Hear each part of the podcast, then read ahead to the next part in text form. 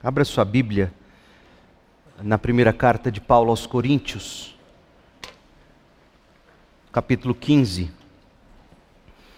1 Coríntios, capítulo 15, nós vamos ler o verso 58, o último versículo.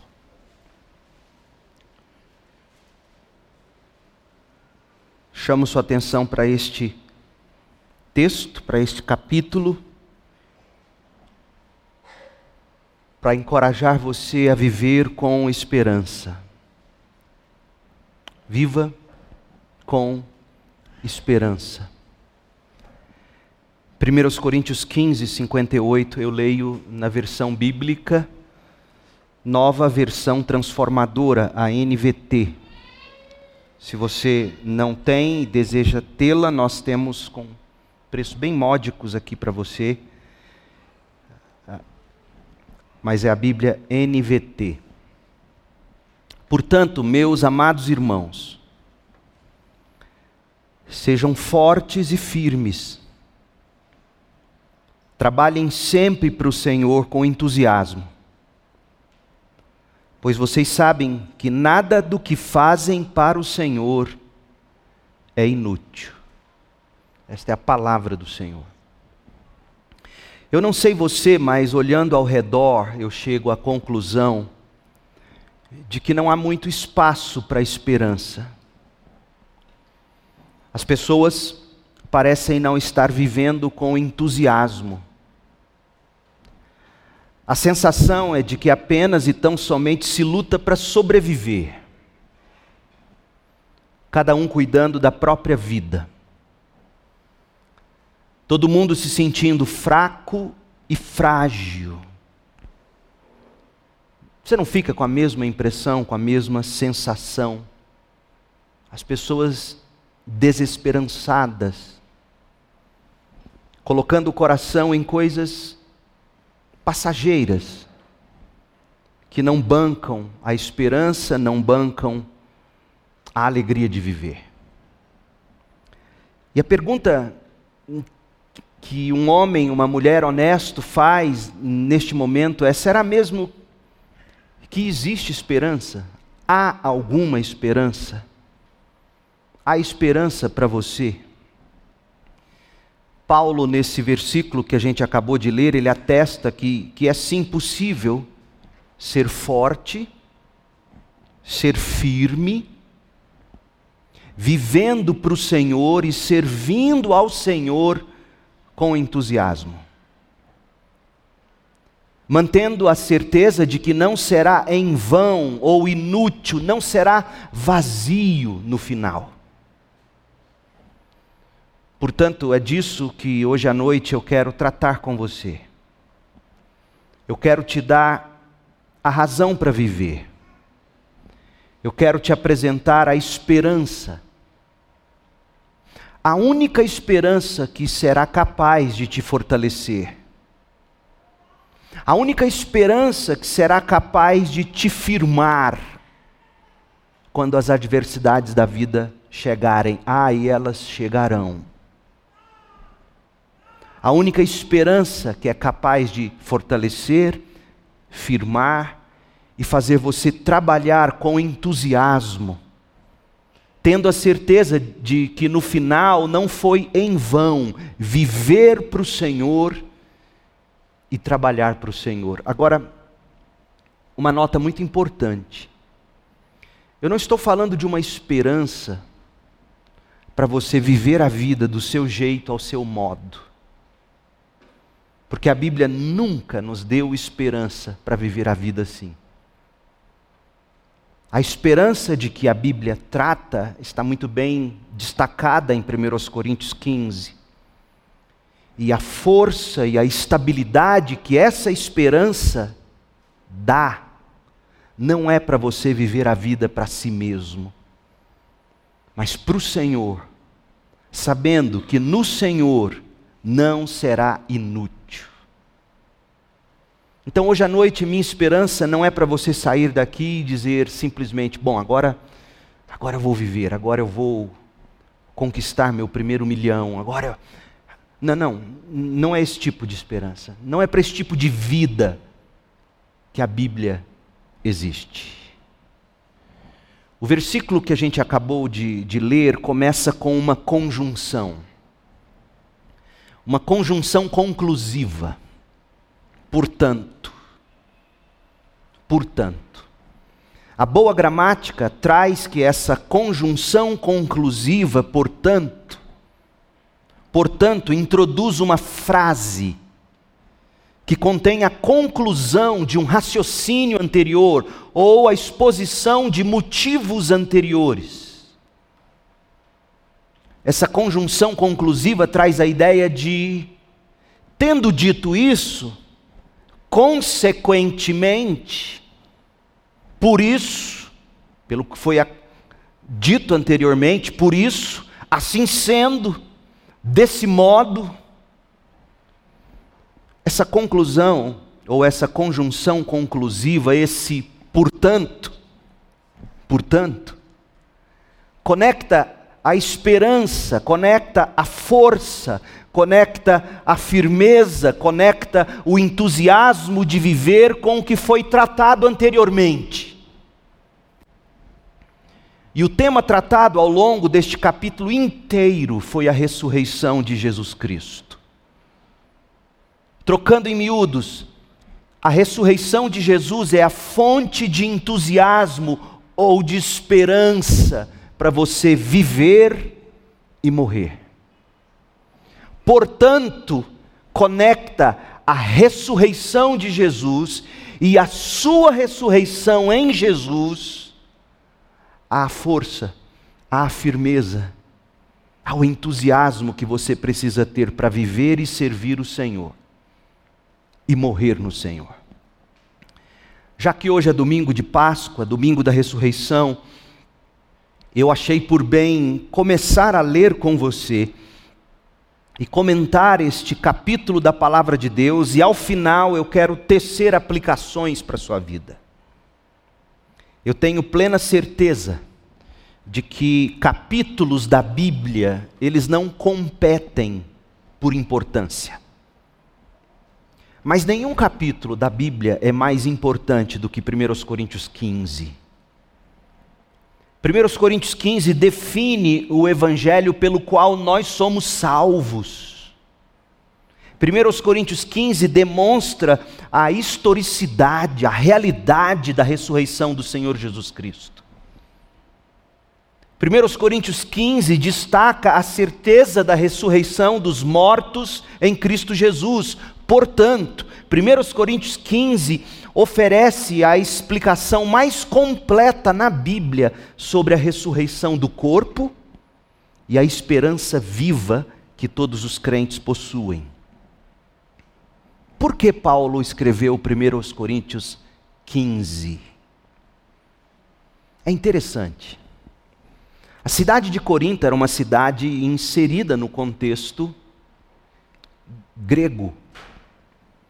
E muitas pessoas no mundo grego antigo, no mundo greco-romano, acreditavam, assim como hoje muitos acreditam, acreditavam que a morte extinguia a vida completamente. Morreu, acabou. Ou acreditavam que a morte levava a uma existência permanente, uma existência sombria, uma existência imaterial no mundo dos mortos. Esse era o ar que se respirava. O conceito de uma existência física, corpórea após a morte, era conhecido principalmente de fábulas populares, eles não tinham isso como real. A existência em corpo após a morte era considerado ridículo pelas pessoas cultas da época em Corinto e em todo o mundo greco-romano. Qualquer semelhança com os nossos dias não é mera coincidência. Paulo, Paulo trata, portanto, da negação e da confusão dos coríntios sobre a ressurreição futura e corporal do crente.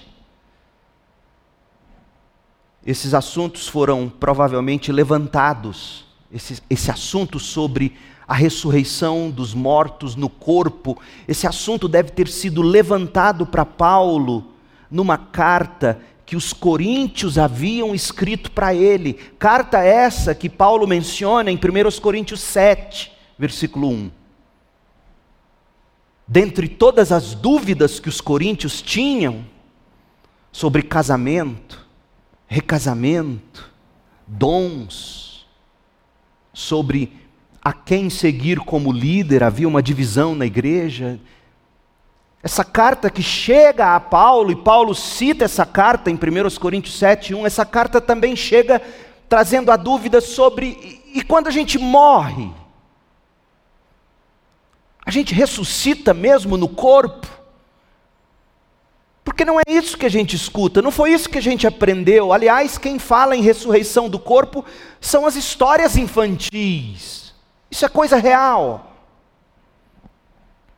Veja, Paulo está tratando da negação, da incredulidade de alguns da própria igreja. Talvez você tenha dúvidas sobre a ressurreição do corpo. Leia o verso 12, 1 Coríntios 15, 12. Olha o que Paulo coloca. Pois bem, se proclamamos que Cristo ressuscitou dos mortos, porque alguns de vocês afirmam não haver ressurreição dos mortos. Gente, isso aqui para mim é assustador. Uma igreja supostamente composta de crentes, e dentro dela já existia crentes que acreditavam que Jesus ressuscitou, mas não acreditavam que os crentes ressuscitarão no corpo. A igreja de Corinto era uma igreja jovem, era uma igreja nova na fé, não, não tinha mais do que cinco anos quando Paulo escreve essa carta.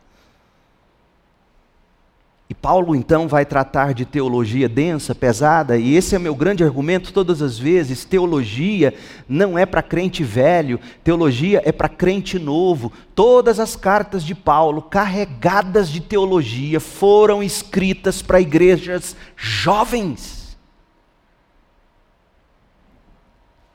E aí, quando alguém for tentado a dizer, poxa, mas o pastor prega difícil, você tem que ler as cartas de Paulo, elas são difíceis. Pedro falou que elas eram difíceis de serem lidas. Pedro diz isso na segunda carta dele. As cartas de Paulo não foram escritas para seminaristas, teólogos, foram escritas para membros jovens de igrejas jovens, não em idade, mas em existência cristã. E o mundo pagão estava ditando mais a verdade para os coríntios do que a própria verdade bíblica. Então alguns criam que Jesus ressuscitou dos mortos, mas eles não criam haver ressurreição dos mortos. Olha o verso 11.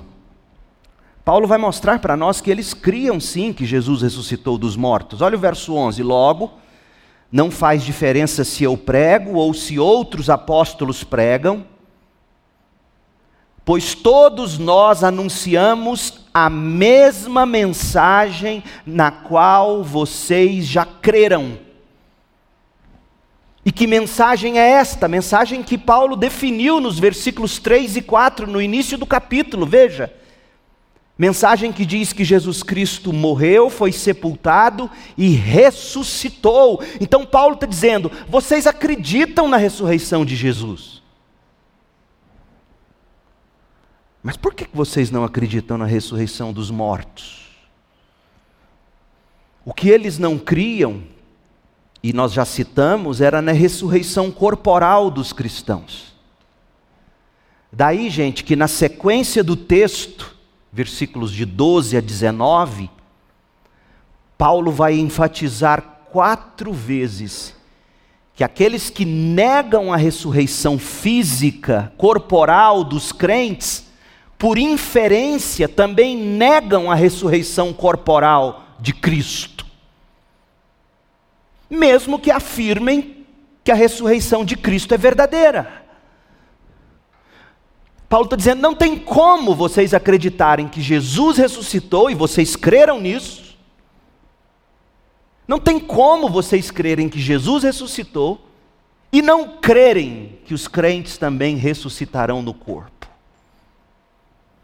Mas por que, que estava existindo essa, essa ideia dúbia, essa, essa, essa dupla realidade na cabeça e no coração dos coríntios? Porque nada é novo debaixo do sol, assim como então, ainda hoje, as pessoas escolhem as partes da Bíblia que elas querem acreditar. Eu fico abismado, gente, na nossa própria denominação. Tem gente que briga por acreditarmos, por exemplo, na soberania de Deus absoluta, na salvação, mas não está nem aí para pastor e igrejas que dizem abertamente que a Bíblia tem que ser atualizada. Tem crente que fica com raiva quando você fala das doutrinas da graça, mas não importa. Se alguém da família, por exemplo, convive, pensa em casar, com quem não é crente, eu, eu fico assustado, isso me fere. Porque assim como nos dias de Paulo, ainda hoje, a gente escolhe o que quer crer na Bíblia. Não, eu creio que Jesus ressuscitou, mas eu não creio que nós vamos ressuscitar. No corpo, não. Como assim você não crê? Não, eu acho, é, é, o que eu penso, você interpreta do seu jeito. Como assim a verdade é única? Então eu estou te implorando, eu estou te dizendo com toda humildade, membro da Segunda Igreja Batista em Goiânia, considere todos os conteúdos da fé cristã em sua totalidade. Conheça e abraça a sua fé. Então Paulo, ele, ele vai construir seu argumento na defesa da ressurreição de Cristo e dos cristãos. Porque para ele uma coisa leva a outra. Se Cristo ressuscitou, crentes ressuscitarão. Se crentes não ressuscitam, Cristo não ressuscitou. É, é, esse é o argumento dele. E ele faz da seguinte maneira. E eu vou seguir algumas as divisões, adaptando a, a divisão que a Bíblia de Estudo da Fé Reformada fez desse texto. Nós não vamos ver tudo hoje, fique tranquilo, eu não vou examinar os 58 versículos. A vontade não falta, está pronto. 14 páginas, mas hoje eu não vou dar de litrão, não, hoje vai ser dose. Se eu conseguir. Vamos lá. Eu vou te dar a divisão desse capítulo para você começar a estudá-lo a partir de hoje, até a gente terminar essa série, talvez semana que vem, ou no mais tardar no outro domingo. Semana que vem pela manhã e no mais tardar no outro domingo. Mas veja, olha como Paulo constrói o argumento dele. Paulo é um homem de conteúdo teológico e de grande retórica. Primeiro, do verso 1 ao 19, ele vai dizer que a ressurreição de Cristo é a fiança da nossa ressurreição. A ressurreição de Cristo é o penhor, é a garantia da nossa ressurreição, de 1 a 19. Do verso 20 ao 28, ele vai dizer que a ressurreição de Cristo faz parte das primícias dos primeiros frutos dos que morreram em Cristo, de 20 a 28. Depois de 29 a 34, Paulo vai dizer que a ressurreição de Cristo dita a prática de vida dos cristãos, de 24 a 34. Ou seja, doutrina, doutrina dita o modo de viver. É isso que Paulo está dizendo. Se você crê na ressurreição de Cristo, na ressurreição do corpo, dos que creem em Cristo, você não pode viver a vida do mesmo jeito que todo mundo vive. Não pode. Verso 29 a 34. Em quinto lugar, em quarto lugar, a ressurreição de Cristo dá provas de que os ressuscitados também terão corpos glorificados de 35 a 49. Quem ressuscitar em Cristo também terá corpo glorificado, de 35 a 49. E ele conclui do, do verso 50 até o 58, dizendo que a ressurreição de Cristo tem poder para nos transformar. Porque veja, gente, Jesus não foi um grande exemplo apenas. Eu lamento aqueles que pregam Jesus mostrando-o apenas como um modelo a ser seguido. Jesus não é um grande modelo. Jesus é o Salvador poderoso. Ou você crê nele e recebe o Espírito de Deus em poder, ou você vai tentar imitar Jesus e vai se frustrar e vai abandonar a fé, como eu já vi muita gente fazer. Sabe por quê, gente? Cristianismo é um milagre. O cristianismo bíblico, ouça crente, o cristianismo bíblico é impossível de ser vivido. Se não for Cristo em nós. Por isso, Paulo vai dizer em, em Gálatas 2,20: Fui crucificado com Cristo, já não sou eu quem vive, Cristo vive em mim. E essa vida que eu agora vivo no corpo, eu vivo essa vida pela fé no Filho de Deus, que morreu e ressuscitou por mim. Doutrina dita seu modo de viver, e a ressurreição te empodera para viver como você deve viver. Esse capítulo é sublime. Vamos mergulhar nele? Primeira coisa, a ressurreição de Cristo é o penhor, é o fiador, é a garantia da nossa ressurreição. E é curioso como Paulo vai mostrar isso. A batida do coração do Evangelho O tutum do coração do Evangelho é a morte e ressurreição de Jesus. Tutum, tutum. E é curioso porque a maioria das pessoas hoje abandonaram isso. Nossa é a era em que o Evangelho não é para você crer naquele que derramou sangue no seu lugar. Não, o Evangelho hoje é para você ter autorrealização. Mas a batida do coração do Evangelho é a morte e ressurreição de Jesus. Dito de outra forma, o que faz pulsar o Evangelho é a morte e a ressurreição de Jesus Cristo. É tanto que, para tratar da ressurreição, Paulo não começa de outro modo senão pelo Evangelho. Portanto, note o que Paulo vai fazer do verso 1 ao 4, ele vai mostrar o processo do Evangelho, ele vai mostrar o objetivo do Evangelho, ele vai mostrar o conteúdo do Evangelho. Olha o processo do Evangelho. Primeiro versículo, 1 Coríntios 15, 1. Agora, irmãos, ele está falando com crentes, supostamente. Ele parte do pressuposto de que quem está sentado na congregação em Corinto, ouvindo a carta ser lida, era um grupo de crentes. Portanto, Paulo espera que principalmente a reunião da igreja é uma reunião dos crentes.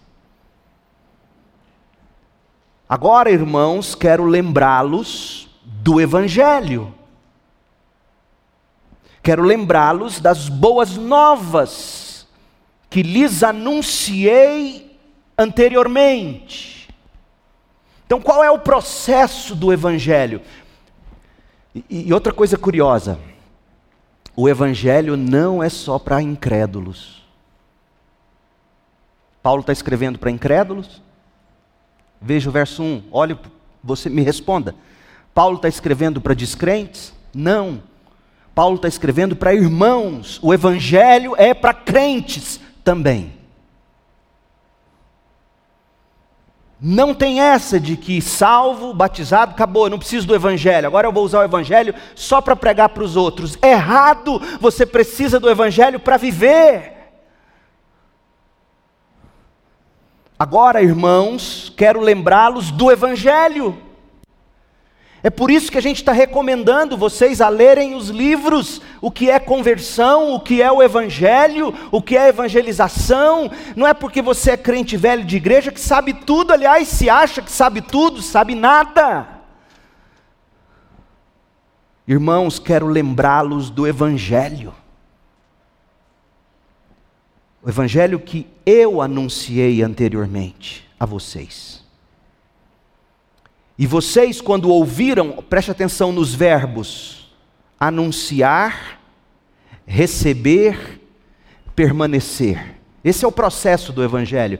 Você anuncia, quem te ouve recebe com arrependimento e fé, e permanece nele, persevera nele.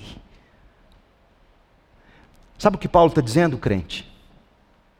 Não adianta você dizer que um dia aceitou Jesus e foi batizado aqui, se a vida que hoje você vive dá provas de que você não permaneceu no que você creu.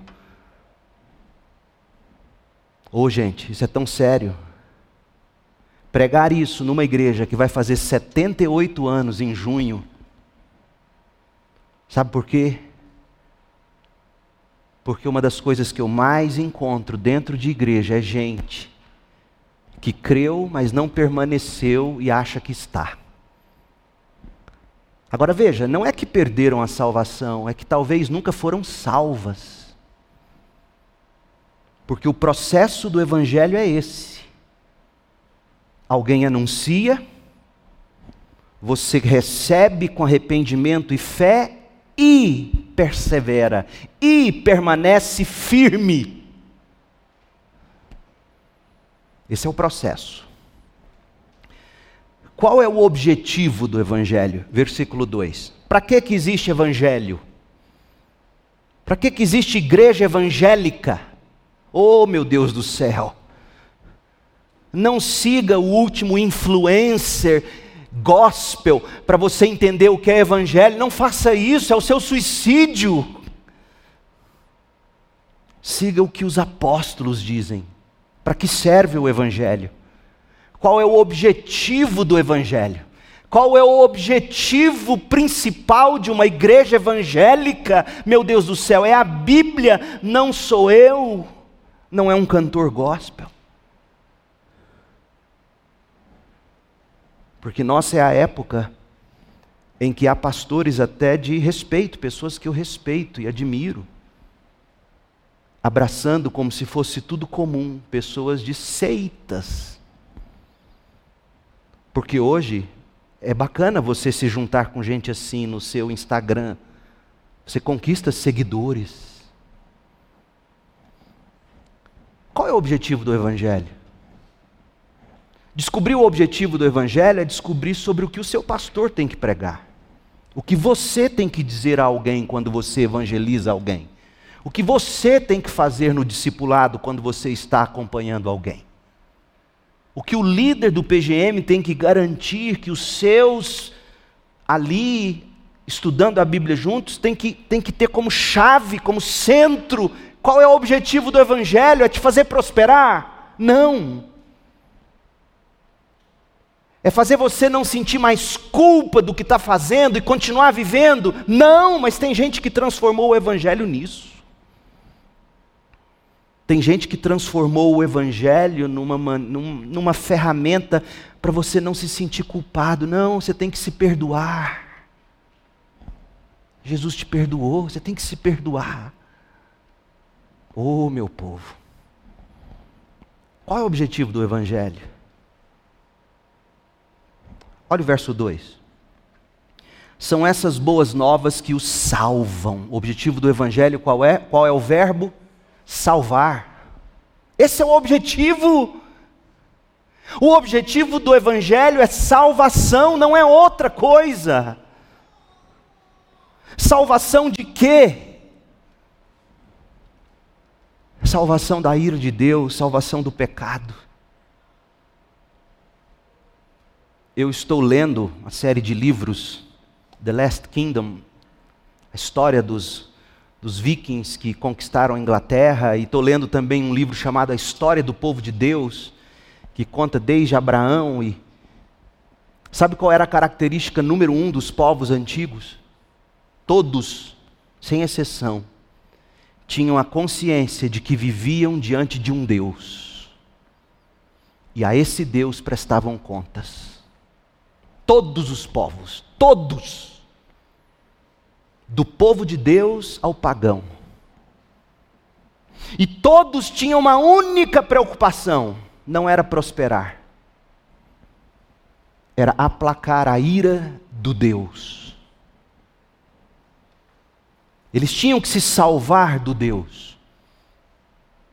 Os pagãos sacrificavam, às vezes, até os próprios filhos aos seus deuses. Essa era a cultura.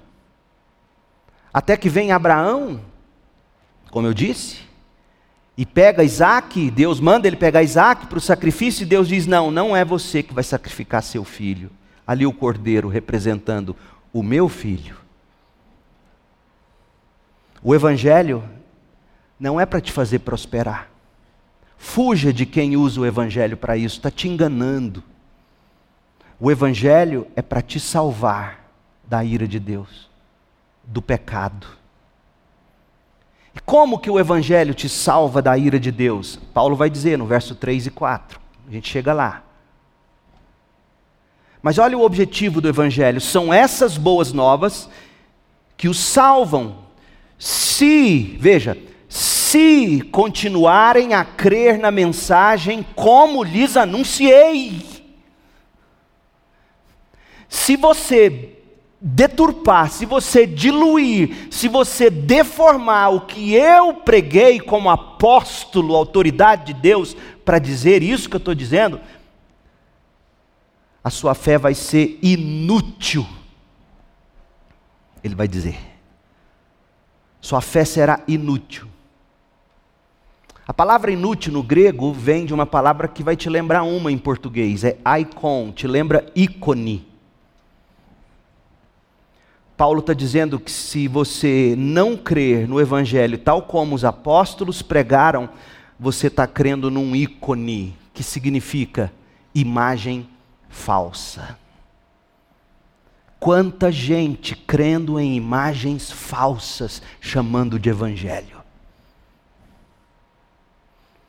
O Evangelho é para salvar você.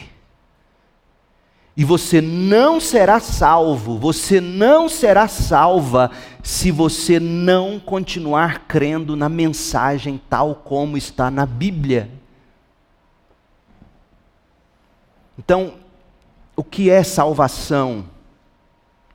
para o Evangelho de Jesus Cristo? Primeiro, envolve alguém anunciar. A pessoa que ouve, crê, versículo 1.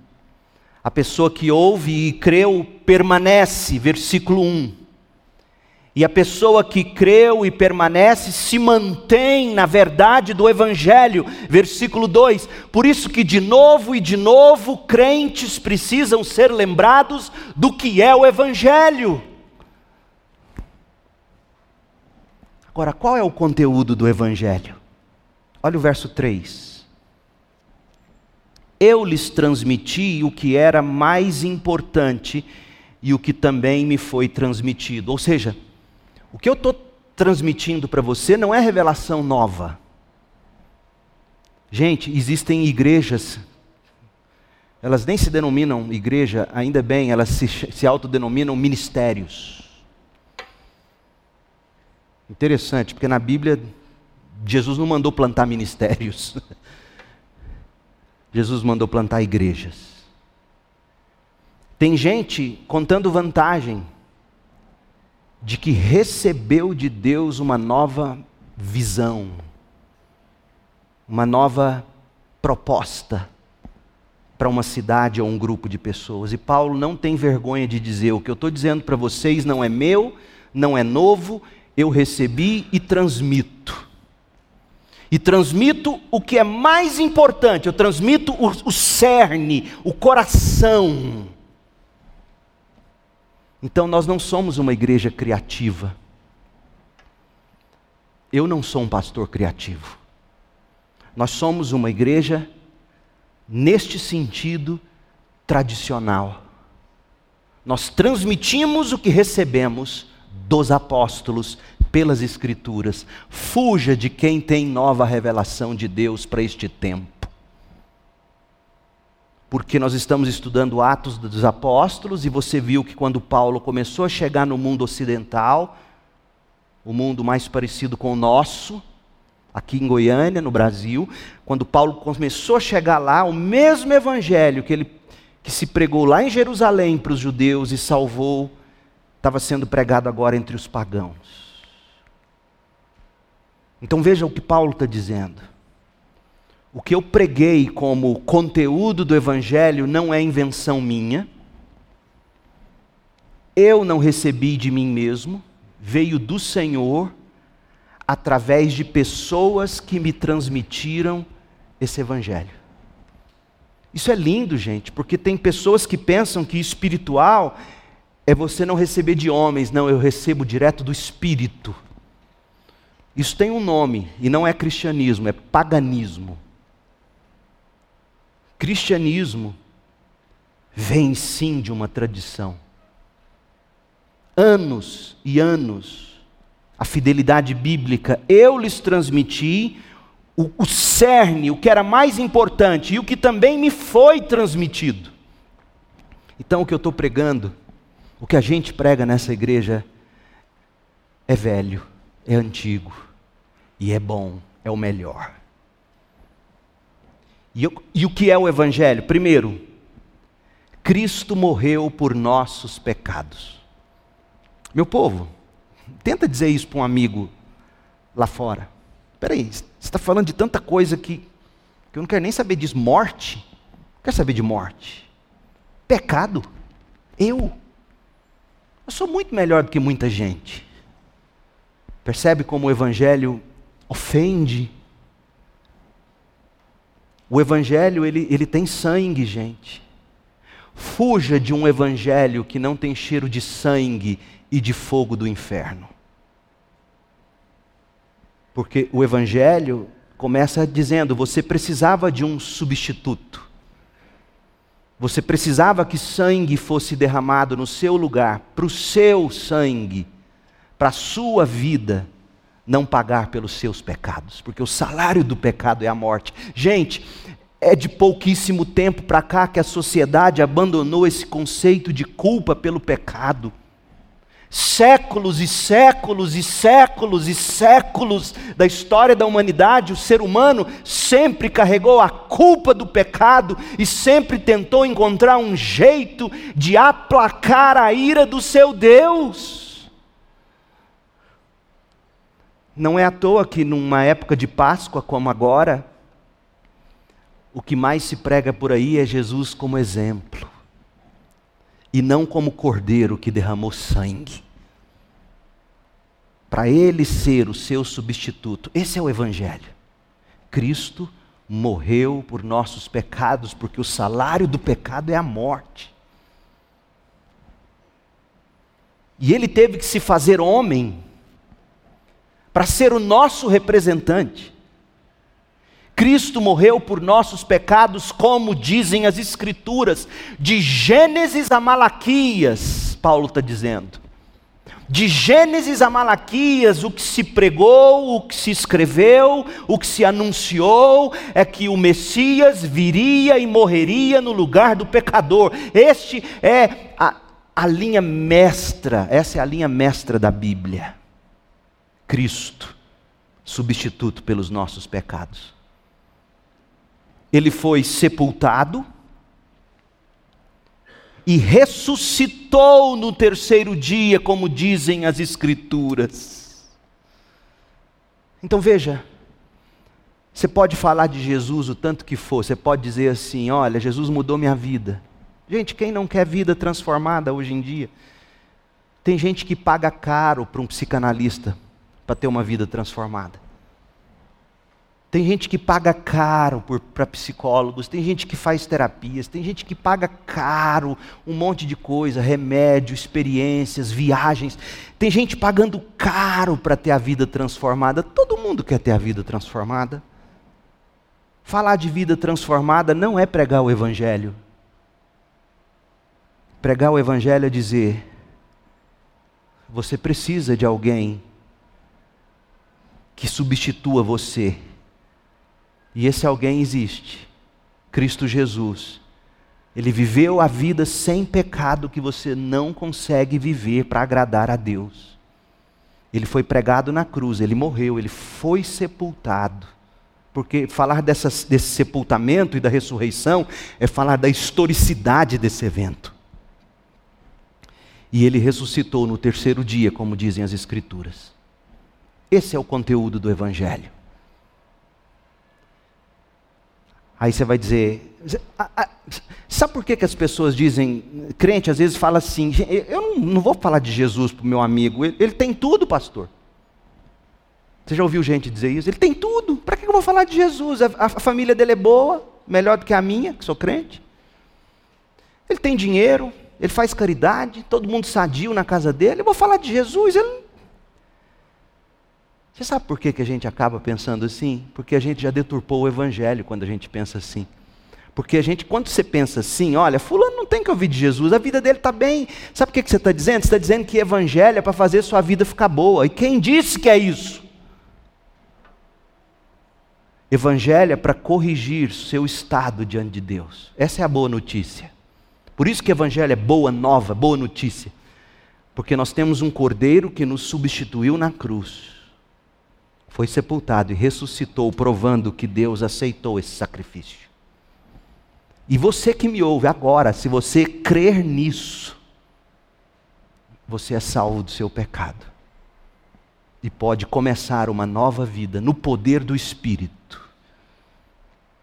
E aí Paulo, ele, ele passa a demonstrar que a ressurreição de Jesus não foi um conto da carochinha, aconteceu de fato e ela poderia ser atestada por um grande número de pessoas.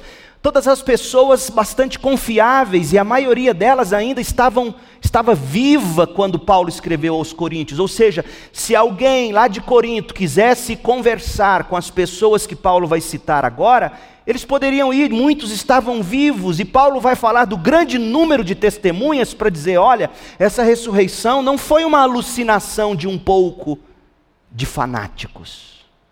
Jesus de fato ressuscitou. Mas antes de passarmos à defesa da ressurreição, eu quero que você enxergue que a ressurreição, a morte de Cristo e a ressurreição de Cristo é o coração do Evangelho. Paulo fala da ressurreição no contexto do Evangelho, para dizer para mim e para você que você não terá crido no Evangelho, você não terá pregado verdadeiramente o Evangelho, se você não dizer ou não entender que Jesus é substituto, o sangue dele paga pelo meu e pelo seu pecado, se você nele crê, e ele ressuscitou vitorioso. Primeiro, o evangelho tem que ofender para ele poder curar. O evangelho tem que ferir para curar. Eu e você temos que ser derrubados do nosso orgulho, o de acharmos que somos muito melhores do que muita gente. A gente tem que primeiro ser ferido pelo Evangelho, para a gente poder ser curado por Ele. Aí vem a prova de que Jesus ressuscitou. Olha como Paulo diz, verso 5. Jesus apareceu a Pedro, mais tarde aos doze. Veja, ele vai mostrando uma progressão, não foi só para um ou outro indivíduo.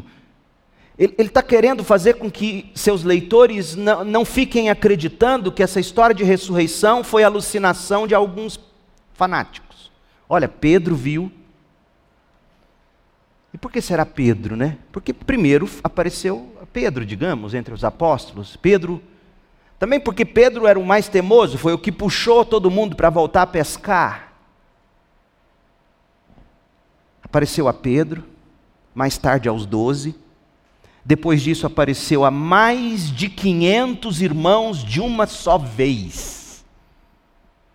Imagina, 500 pessoas reunidas num só lugar, certamente crentes da igreja primitiva, reunida em culto.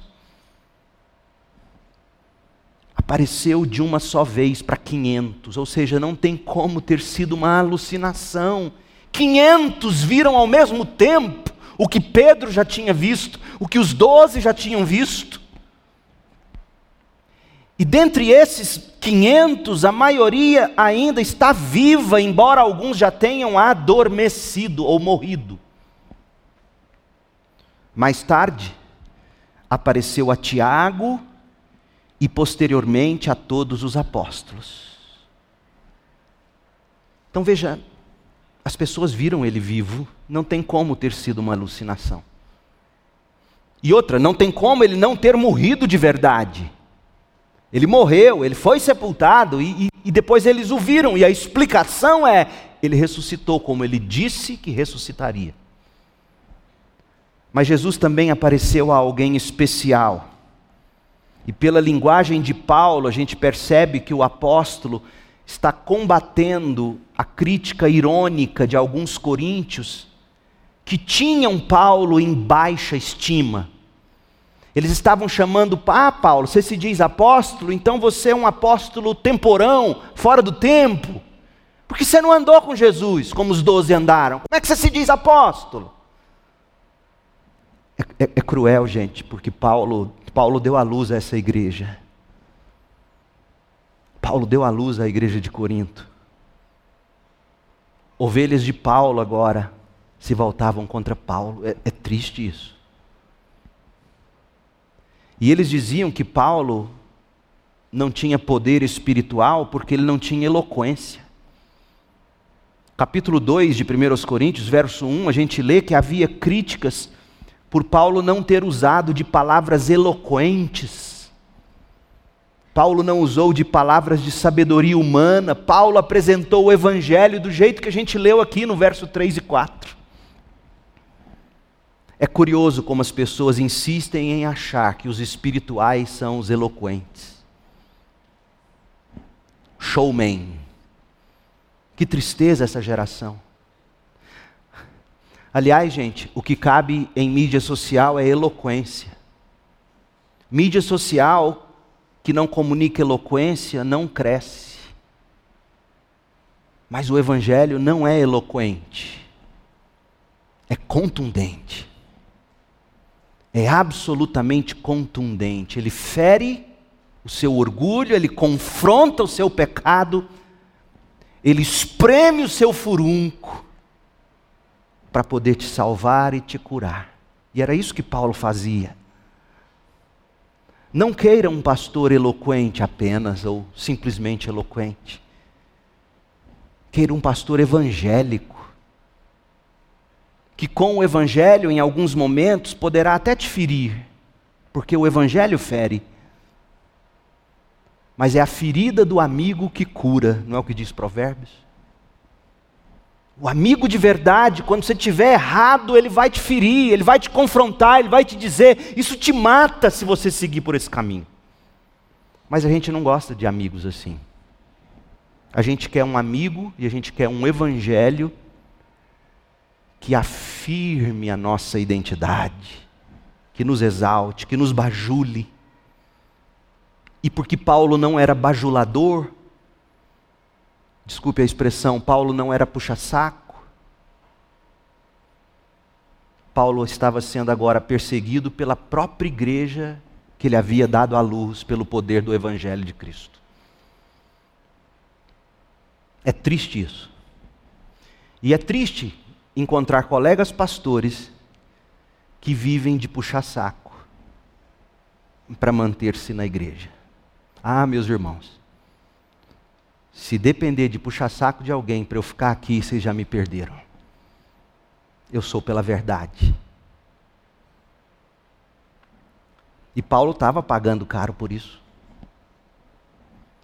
E aí ele vai mostrar que eles estavam criticando ele. Aí você se diz apóstolo, você não andou com os doze. Então você é um apóstolo temporão. Ele pega essa mesma linguagem deles e defende o ministério dele. Verso 8. Depois de aparecer a Pedro, aos doze, aos quinhentos de uma só vez, a Tiago, aos apóstolos, por último, apareceu também a mim, Sim, como se eu tivesse nascido fora de tempo. Eu sou sim temporão, mas isso não faz de mim menos apóstolo. Ele apareceu para mim. E eu sou sim um apóstolo meio que fora do tempo. Eu não andei com os doze, mas eu o vi ressuscitado. Ele apareceu a mim. E sim, eu sou o mais insignificante dos apóstolos. E verdade, eu não sou digno de ser chamado apóstolo, porque eu persegui a igreja de Deus. No entanto, senhores coríntios, Paulo, eu queria dar um beijo nesse homem. Eu vou beijar Paulo ainda. Vocês querem me chamar de, de, de apóstolo fora do tempo? Eu sou. Vocês querem me chamar de insignificante? Eu sou. Vocês querem dizer que eu não sou digno de ser chamado de apóstolo? Não sou mesmo. Eu persegui a igreja, eu testemunhei o martírio de Estevão. Eu fui cruel. Porém, senhores coríntios, verso 10. O que agora sou não deve a homens não deve à minha eloquência, não deve à minha sabedoria, não deve o que eu agora sou, deve-se inteiramente à graça de Deus que foi derramada sobre mim e a graça dele não foi inútil. Eu sou o que eu sou pela graça de Deus. Eu não sou quem eu sou porque eu puxei saco de apóstolo em Jerusalém, apesar de tê-los ouvido, apesar de ter me submetido a eles. Mas eu não puxei saco de ninguém. Eu sou o que eu sou pela graça de Deus. A graça de Deus me fez ser quem eu sou, e a graça não foi inútil. Sabe por que ela não foi inútil? Olha o que Paulo vai dizer agora é como se você continuasse lendo e falasse assim, ai Paulo, você, você, você, é humilde na primeira frase, na segunda você já se orgulha. Mas não é não, presta atenção. Não foi inútil a graça, porque eu trabalhei com mais dedicação que qualquer outro apóstolo. E é verdade, ele trabalhou mesmo. Humildade não é você dizer, não, não que é isso, são seus olhos. Isso não é humildade. Humildade é você reconhecer o que é fato. Sim, eu trabalhei mais que todos os apóstolos. No entanto, aí vem a humildade. Não fui eu, mas Deus que em Sua graça operou por meu intermédio. Isso é humildade. Humildade é você dizer: Não, eu sei. Eu sei que eu trabalhei mais do que todos os apóstolos. Vocês estão dizendo aí, eu trabalhei mais que todos eles.